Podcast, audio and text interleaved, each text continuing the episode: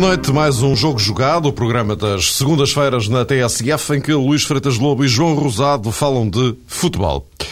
Há três temas que dominam a edição de hoje. O facto do Benfica ter registrado mais uma derrota em casa, que o coloca numa situação delicada até para atingir o segundo lugar. Situação que leva a que se questione a continuidade de Kike Flores para a próxima época bem assim como vão lidar Rui Costa e Luís Filipe Vieira com o falhanço do objetivo Liga dos Campeões.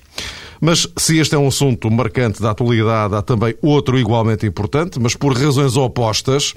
O Futebol Clube do Porto, com o Tetra cada vez mais perto, tem na quarta-feira, frente ao Manchester United, a possibilidade de saltar para as meias finais da Liga dos Campeões. Depois, ainda espaço para o momento no Sporting, com decisões estruturais nos próximos dias que têm necessariamente reflexos no futuro desportivo da equipa. Boa noite a ambos. Boa noite. Vamos, então, antes de nos debruçarmos sobre o que é que o Porto deverá fazer para seguir para as meias finais da Liga dos Campeões, olhar este cenário eh, do Benfica, que deriva do que sucedeu nesta jornada. Eh, o eh, Benfica, em termos de primeiro lugar, o assunto parece completamente encerrado. Agora, eh, chega mesmo a pairar a dúvida se o Benfica ainda terá alguma hipótese de chegar ao segundo lugar.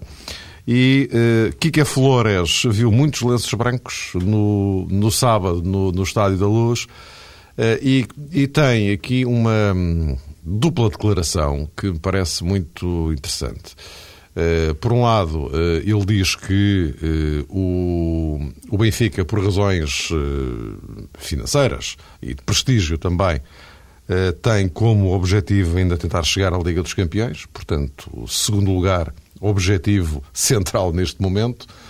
Por outro lado, diz ele que no fim da época é que se fazem as, as contas para o futuro e que no fim da temporada eh, se verá o que é melhor para o clube, o melhor para o treinador.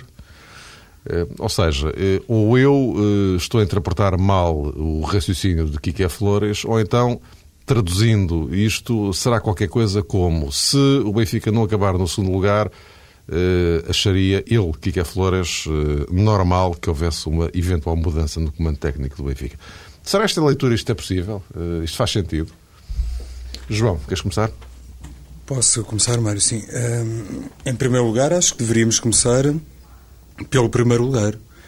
É, essas contas eh, de Kika Flores, eh, se a equipa não terminar em segundo, eventualmente já há razões, na perspectiva da administração, de suspender o contrato, ou ele próprio, conforme já li hoje, manifestar a intenção de sair eh, do Benfica, são contas que à distância têm alguma dificuldade em entender, pela razão simples e óbvia o segundo lugar no Campeonato Português não dá automaticamente qualificação para a Liga dos Campeões. Depois ainda será necessário passar por duas etapas muito complicadas e, e teoricamente, o segundo classificado português arrisca-se a ficar de fora da fase de grupos da Liga dos Campeões na próxima temporada, logicamente.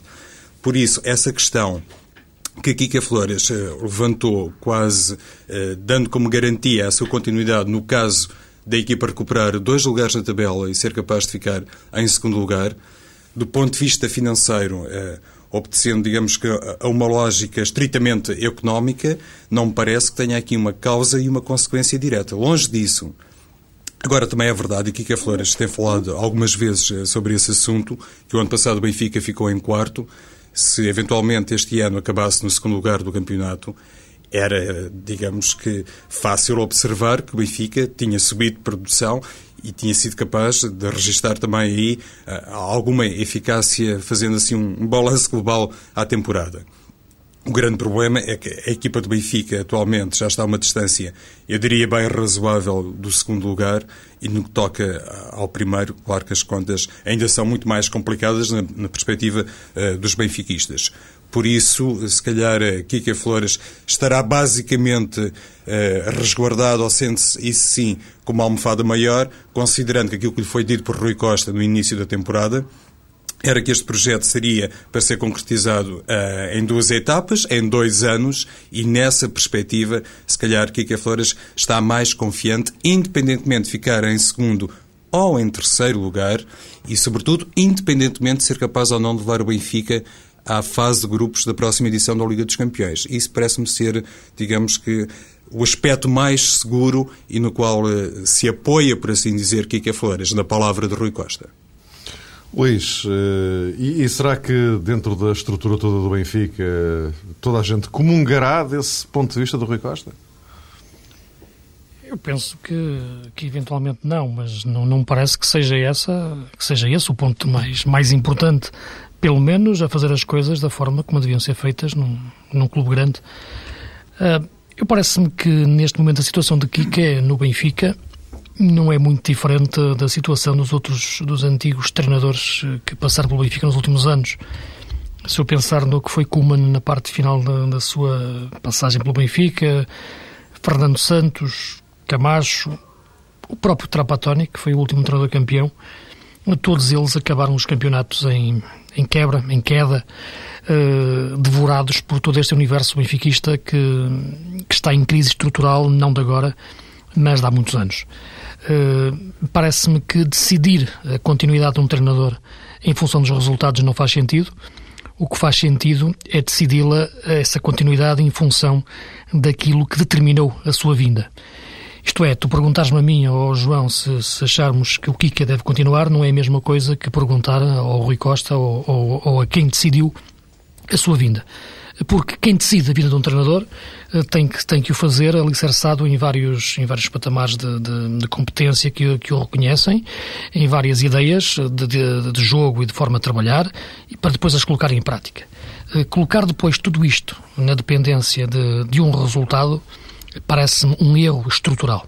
E é esse erro estrutural eh, que, que, devora muitas equipas, muitos clubes e, neste caso em particular, o Benfica. Eu acho que tenho dificuldade em entender que, o Kike, que as pessoas que acharam que o Kike era o ideal para o Benfica Uh, em agosto da época passada. Uh, agora, não achem o Kike, uh, já não o achem indicado para continuar no Benfica. É evidente que os treinadores vivem de resultados, como todos nós nas nossas, nas, nas nossas vidas, mas sobretudo nesta parte do futebol. Mas quem estrutura as equipas, quem estrutura os clubes, deve perceber que perder ou ganhar é uma fronteira muito, muito tenue, uh, sobretudo num campeonato como o nosso, em que temos três grandes a lutar pelo título e existe um Porto uh, muito forte. Uh, isto é, eu penso que não se pode colocar estas questões porque o Benfica perdeu um jogo em casa com a Académica, não se pode deixar de colocar estas, estas questões porque o Benfica ganhou um jogo em casa ao Braga, ou, por exemplo. Esta questão é de fundo e não pode ser colocada agora. A crise do Benfica que se fala agora não tem a ver com a derrota com a Académica. A crise ou os problemas têm a ver com questões uh, estruturais. Eu penso que o Kika não continuar uh, revela exatamente essa crise estrutural, porque em condições normais as pessoas que o escolheram deviam manter a confiança nele. Não vejo nada que o impeça de continuar neste momento desse ponto de vista. Porque se, se então se falharam todos na, na, avaliação que fizeram à, à competência uh, do Kike. Portanto, é esta questão que, que, que eu acho fundamental, que, que, que, os clubes entendam, que os responsáveis entendam colocar tudo isto na dependência da bola que bate no posto ou entra. E neste caso do jogo com a Académica é mesmo isso. No, no, no golo validado ou não, no penalti marcado ou não, é uma forma errada de pensar a política desportiva, a política futebolística de um clube. Mas é isto que o Benfica está entregue nos últimos anos. O Benfica despediu um treinador à primeira jornada na época uh, transata. O Benfica despediu um treinador campeão. O Benfica não manteve Kuman que tinha chegado muito longe até aos quartos de final da, da, da, taça da Liga dos Campeões e tinha ganho inclusive um jogo histórico uh, em Liverpool. O Benfica conseguiu pôr Camacho como um treinador fabuloso e o Camacho saiu depois de acordo com aquilo que, que, me pareceu sempre que fosse, que era um estado de alma mais que um treinador, e portanto tudo este, estas fábulas, todas estas lendas, que, todas estas histórias que foram construídas em torno dos treinadores do Benfica, hoje é uma história diferente, com, o mesmo, com a mesma moldura que está uh, uh, a devorar o Kika. E este é o grande problema do Benfica, é entender, não entender porque é que vem um treinador e depois não entende porque é que ele sai. E é isto que novamente acontece com o Kika.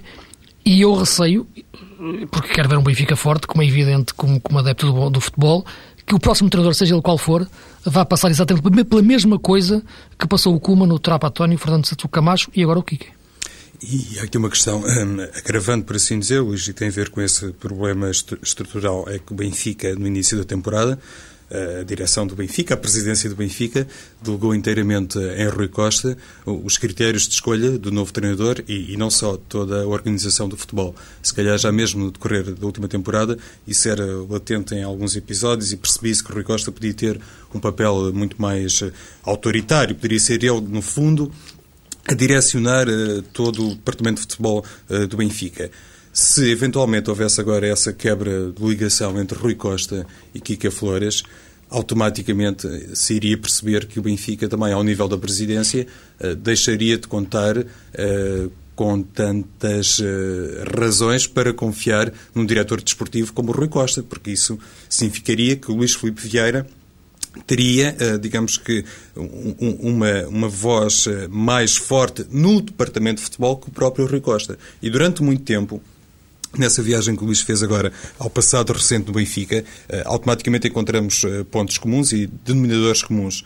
E um deles tem a ver precisamente com essa capacidade que teve Luís Filipe Vieira de despedir muito facilmente treinadores, quase ao sabor dos resultados. Com Rui Costa, toda a filosofia seria supostamente diferente, lá está, haveria aí uma noção estrutural mais profunda para emprestar ao Departamento de Futebol do Benfica uma visão a médio prazo. E este ano o Benfica vai entrar num período eleitoral. Penso que se houvesse, digamos que a quebra de vínculo com Kika Flores e, por inerência também, razões para desconfiar do trabalho de Rui Costa, eventualmente o próprio Luís Filipe Vieira iria cair, digamos, numa situação perigosa, porque quer se queira, quer não, o Rui Costa continua a ter ainda uma grande margem de manobra junto dos adeptos do Benfica, e pelo menos tem essa noção.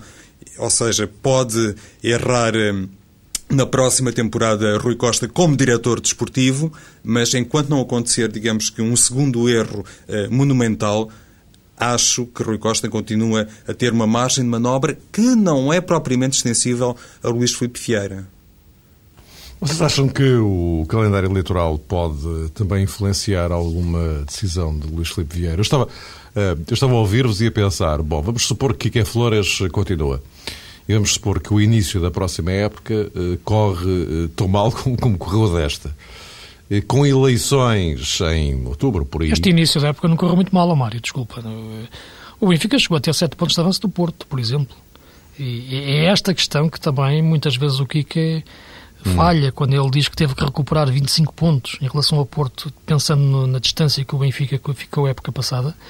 Este início da época não começa muito mal para o Benfica. Sentia-se até, pelo menos da minha parte, alguns pontos eh, interessantes na equipa. Agora, imaginava-se que ela fosse evoluir de outra forma. Isto é, a gente imaginava Andou que nesta altura da época o modelo mas não evoluiu, um bocado para trás, de facto. Digamos, sim, exatamente. Ao, ao não evoluir, ao cristalizar claro. uma forma de jogar, ao, ao, ao, manter os mesmos erros, ao não perceber onde é que estavam os erros que existiam, eh, acabou por, por ter um processo regressivo, sem dúvida. Hum. Mas, mas agora, mas um a, momento, minha questão é esta. até, até que ponto é que o calendário eleitoral não pode condicionar eh, uma decisão agora? Agora, entenda-se, no fim da época, não é? Porque hum. imagina, imagina um cenário semelhante ao de Fernando Santos, não é? Uh, o, o, treinador fica, entra uh, na, na, nova época e aquilo não começa lá muito bem e temos eleições naquele período. Isto poderá não ser propriamente uma ajuda muito grande para um recandidato. Não? Uh, Pergunto-vos eu, quer dizer, até que ponto é que um calendário eleitoral pode influenciar uma escolha deste, deste tipo? Desde lá, Luís. Pode, pode influenciar, mas repara uma coisa. O que me parece é que isso não pode condicionar depois ao início da época seguinte. Isto é, se as pessoas que hoje estão no Benfica uh, entenderem que o Kika deve continuar, uh, entender, ele tem contrato, é? portanto, era um projeto, como se dizia, para dois anos, embora no futebol o único projeto que eu conheço com mínimo de sustentabilidade é, é o do jogo seguinte. Tudo o resto é conversa. É tudo por uma semana. Não tenhas dúvidas. Não há outra, não há outra forma. Né? Uh, Parece-me que a continuação do que é ser assumida deve ser assumida, ponto, com A grande. Não deve ser colocada depois na dependência dos primeiros dois, três, quatro jogos da época seguinte. Eu continuo a dizer que o grande erro do Benfica dos últimos anos foi a dispensa do Fernando Santos na primeira jornada. Não tem a ver com a competência do Fernando Santos ou com, o Fernando Santos. E, se fosse continuar, se o Benfica fosse campeão, tem a ver com o facto de manter um treinador, ou continuar com um treinador, ou escolher um treinador e ao primeiro jogo decidir dispensá-lo sem ter uma razão eh, que, que, minimamente lógica para, para isso.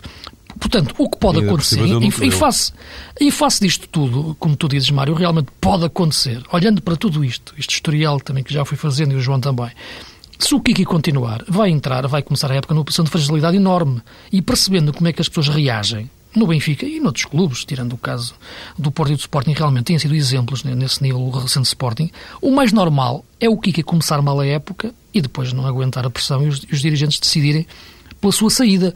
Isso realmente é que seria o erro, porque a mantê-lo, ele deveria manter-se depois na, na, época seguinte, independentemente da época começar melhor ou pior, porque, como te disse, esta época até começou bem. O problema depois veio, teve, teve a ver com a, com, com o resto, exato, com o decorrer da época. A chave, porventura, desta questão pode estar eh, no relacionamento ou no género de relação que neste momento existe e vai existir futuramente entre Rui Costa e Luís Filipe Vieira. Isto é muito importante. É óbvio, lá está, conforme o Luís dizia, que se continuar uh, Kika Flores e supostamente continuar também uh, Rui Costa como responsável pelo futebol, os dois uh, estão bastante ligados. E uma eventual saída de Kika Flores no início da temporada 2009-2010 poderia inclusivamente levar Rui Costa a equacionar, eu não diria um caminho isolado enquanto candidato à presidência do Benfica se calhar ainda é cedo demais. E, sobretudo, é, é cedo demais considerando que não teria, enquanto dirigente, muito currículo para apresentar a Rui Costa. Mas nessa perspectiva, poderia, evidentemente, associar-se a Rui Costa a um outro candidato à presidência do Benfica. Eh, já temos, inclusive, um, um, associado do Benfica que se manifesta disponível para concorrer. Bruno Carvalho. Bruno Carvalho, ao ato eleitoral. E há algum tempo, não muito, Escutamos José Veiga dizer que estava nos seus planos, não assim a longo prazo, voltar ao Benfica e voltar ao futebol, inclusivamente como dirigente do, do Benfica. Foi ao ponto de dizer José Veiga que, ao contrário daquilo que muita gente pensava, ele nunca foi eh, adepto do futebol do Porto, era benfiquista eh, desde, desde pequenino, desde, pequenino, desde a nascença pareceu-me, Mário, que foi, digamos que ali uma primeira uma afirmação. Primeira declaração ou demarcação de terreno. Sim, do, do, ponto de vista eleitoral, e, e, quem sabe até se no futuro não, não poderia acontecer isso, digamos que uma candidatura com José Veiga e com Rui Costa, tudo é possível. Ora bem, vamos, então, se não se importam, uh, avançar. Uh, aqui há exatamente uma semana fizemos um. Fizeram vocês uma reflexão exaustiva sobre esta eliminatória do Porto com o Manchester United. Eh, curiosamente, no jogo de eh, Old Trafford, aconteceu muito daquilo que vocês aqui tinham referido, que poderia acontecer, de maneira que eu deixo-vos assim completamente em aberto e agora, encerrada a primeira metade, o que é que o Porto tem que fazer para, na segunda metade, garantir a presença nas meias finais? Luís, queres começar tu? Posso começar. O Porto vai ter que fazer eh, um jogo inteligente, como é evidente, eh, como tem que fazer sempre, uma, como, é, como tem que fazer sempre, mas diferente, uma inteligência diferente daquela que teve em Manchester em termos de, de estratégia de jogo. Uh, neste momento, o primeiro ponto importante é, é, é devolver os jogadores à terra, devolver todo o universo portista à terra. Uh, os adeptos, é normal que, que andem em euforia. Os jogadores não.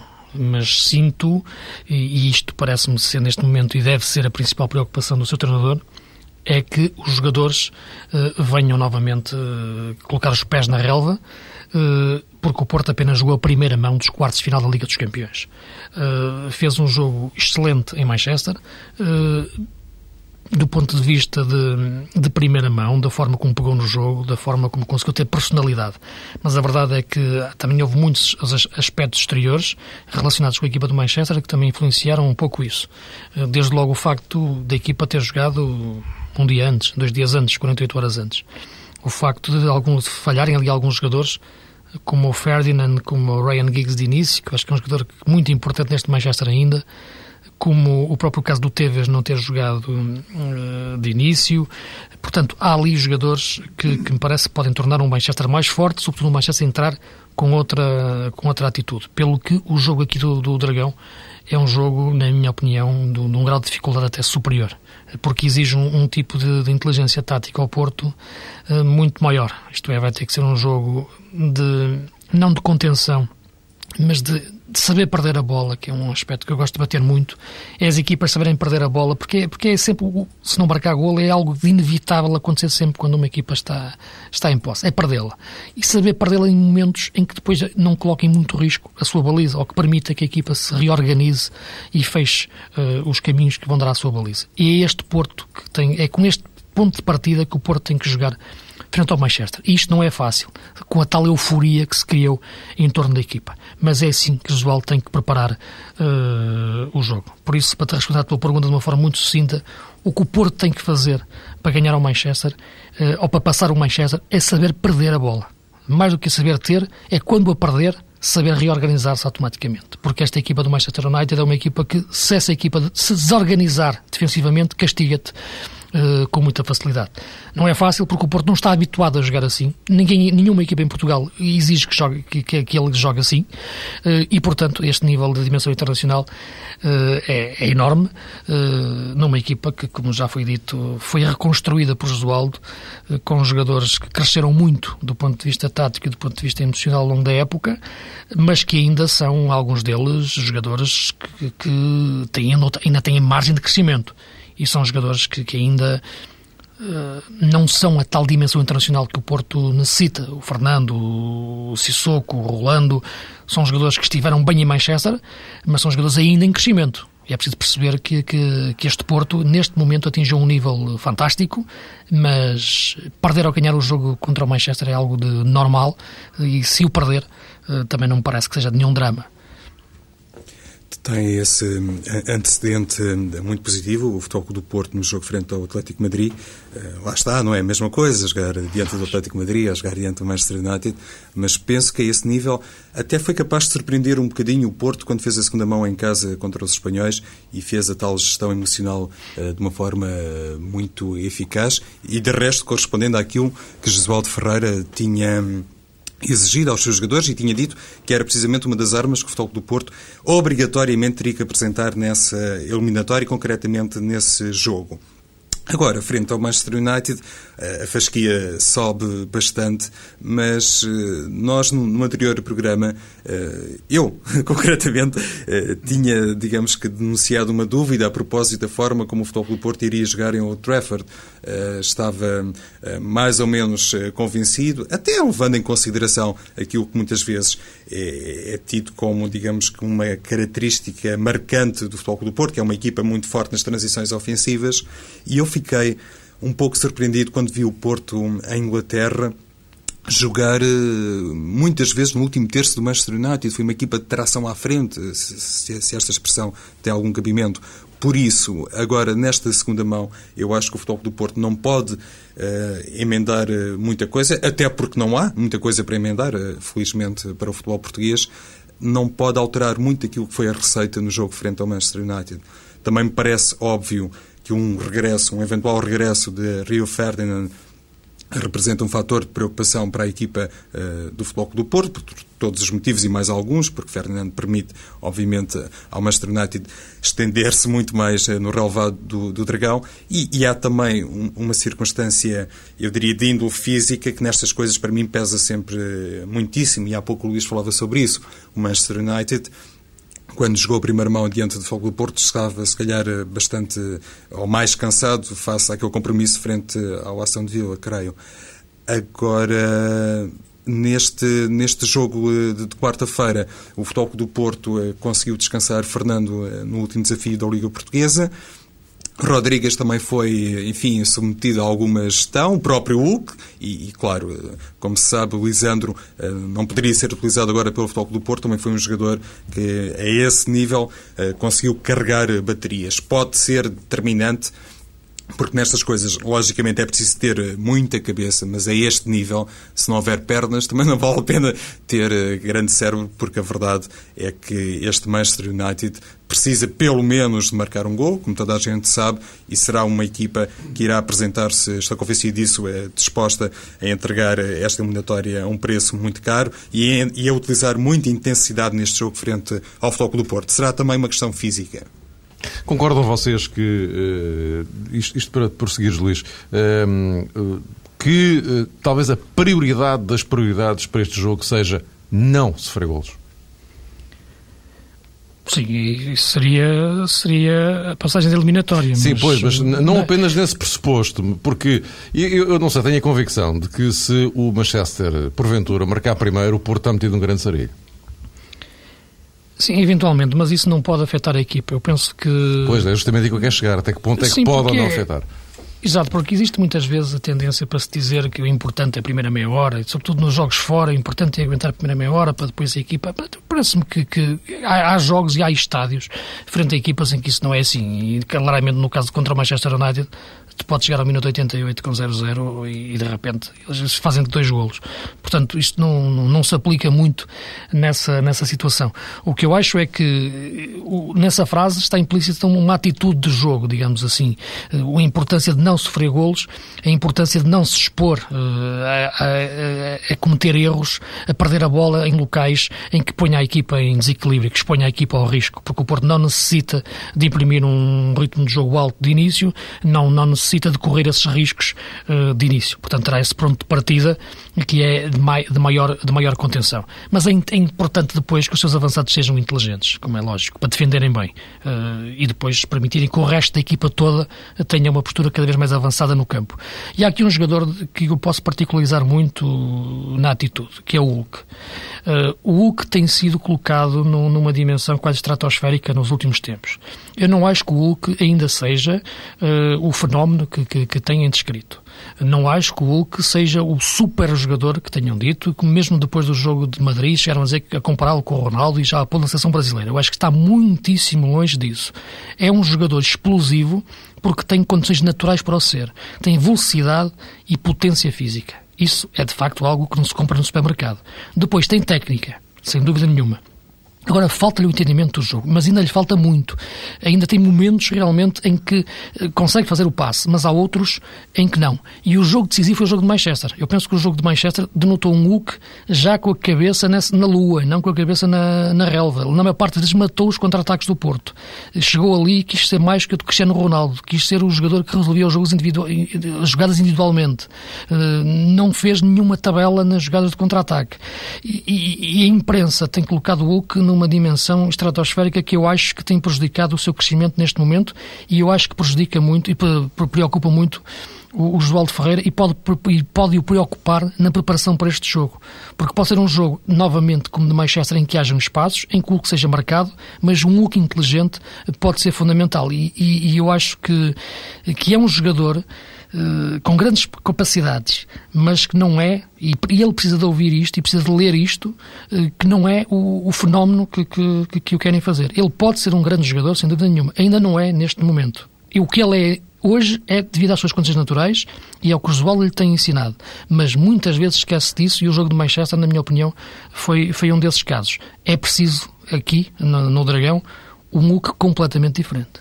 Até porque, teoricamente, Luís, eh, ele será, digamos que, o último, uh, o último uh, elo do, do Futebol do Porto, atendendo à forma como se pode posicionar a equipa e, sobretudo, Exato. o Manchester United. Não sei se me fiz entender bem, ou seja, a equipa pode ser obrigada a defender uh, muito mais numa fase inicial do jogo. Bem entendido, no futebol todos contam para defender e todos contam para atacar. De vez em quando acontecem aqueles gols, pontapé de baliza e dois toques na bola e já está. E foi o gol. nesta eliminatória, ou neste jogo da segunda mão, o que pode ser muitas vezes confrontado com essa obrigatoriedade que ele se calhar não conseguiu respeitar muito em Trafford, de ser um jogador para a equipa. A esse nível, concordo e acho que o jogo vai ser uh, muito mais exigente para uh, Lúcio Gonzalez, para Bruno Alves, que falhou muito no jogo de Old Trafford.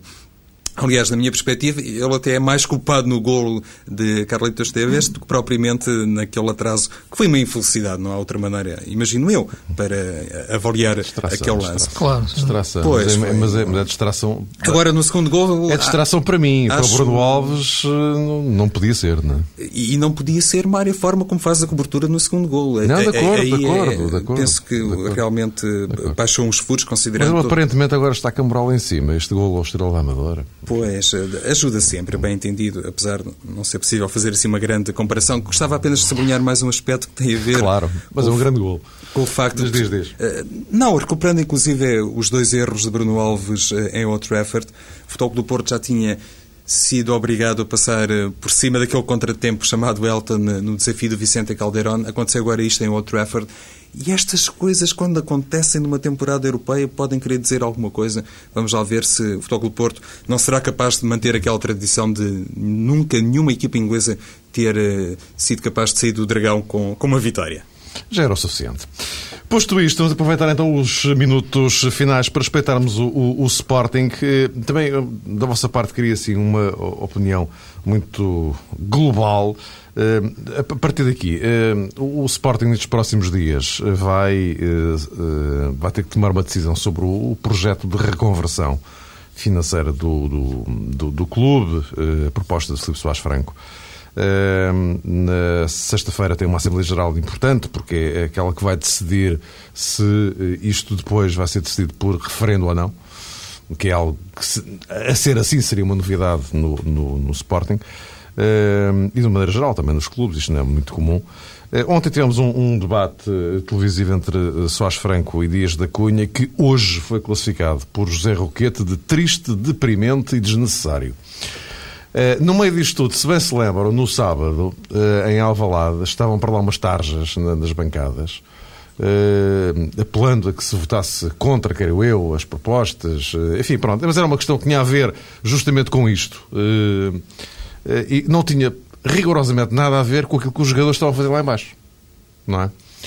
Eh, até que ponto é que toda, toda esta envolvência que se vive neste momento concreto, neste momento concreto do Sporting, eh, em que as atenções parecem estar mais viradas para outras coisas que não o futebol, e que não a equipa, e que não o jogo, e que não a luta por um segundo lugar, porque enfim, o primeiro lugar parece já miragem, mas a luta por um segundo lugar. Eh, até que ponto é que isto pode atrapalhar a vida de, de, da equipa? Eh, ou até que ponto é que Paulo Bento conseguirá lidar, fechar, digamos, as portas do balneário à confusão lá de fora, digamos assim, eh, de forma a que aquilo não, não, não atrapalhe as coisas. Luís, queres avançar tu? Para gerirmos aqui Sim. o nosso tempozinho tão rápido quanto possível. Eu parece-me que é evidente que todas essas situações influenciam o balneário. É lógico que os jogadores assistem isto tudo, leem jornais, mas sobretudo o treinador não tem durante muito tempo, ou durante a semana, o apoio que, de, que devia ter, ou pelo menos sentir, a retaguarda forte. Eu parece-me que, que tu citaste aí três, três adjetivos que, que triste, deprimente e desnecessário em relação ao, ao debate de ontem, que, que, que lhe tinham sido atribuídos pelo anterior presidente Charrequete, eu parece-me que dois deles, não, não os comento, mas a questão do triste e do deprimente, agora o desnecessário parece-me claramente que sim, e, e custa-me entender como é que um presidente em gestão, em, em, em, atividade, vai debater com o presidente anterior, independentemente das questões de, da razão que assista um ao outro, e acredito que ambos eh, estiveram e estão eh, de boa fé nas defesas do, do, do, dos interesses do, do Sporting, terão aí opções diferentes e entendimentos diferentes das melhores soluções. Agora parece-me que todo aquele espetáculo de ontem, ou aquele debate, eh, é, é, é, é desnecessário que aconteça para um clube, seja ele qual for, mas muito mais para um clube com a dimensão do Sporting. Penso que o atual presidente deveria pura e simplesmente se, se limitar uh, a não responder, a não entrar em, em questões públicas de, de debate e tentar resolver os problemas que existem neste momento no Sporting da melhor forma possível. E entre eles está, como é evidente, o principal, eh, do ponto de vista daquilo que é objetivo, o core de, de, uma equipa de futebol, que é o que de, uma, de um clube esportivo, que é o futebol.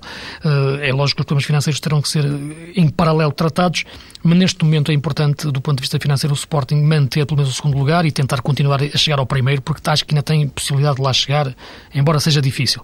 E é isto que realmente que me parece que, que, que, se, que está a ser esquecido pela atual direção do Sporting.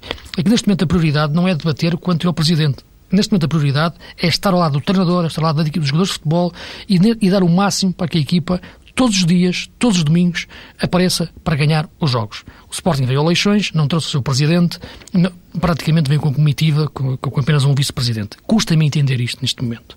O Sporting, neste momento, a quatro pontos do primeiro lugar, devia ser acompanhado pelo seu presidente a todo lado, a todo lado pelos, pelos seus responsáveis, para a equipa e o treinador sentirem este apoio. É, isto, é, é esta a minha forma de entender o, a forma de, de, gerir um clube e de estar nestes momentos. E não este espetáculo que. que... Desnecessário desnecessário. Os, os, outros adjetivos parecem que vou, deixos para quem eu disse. Vou fechar o taipau aí no, no Porto, João.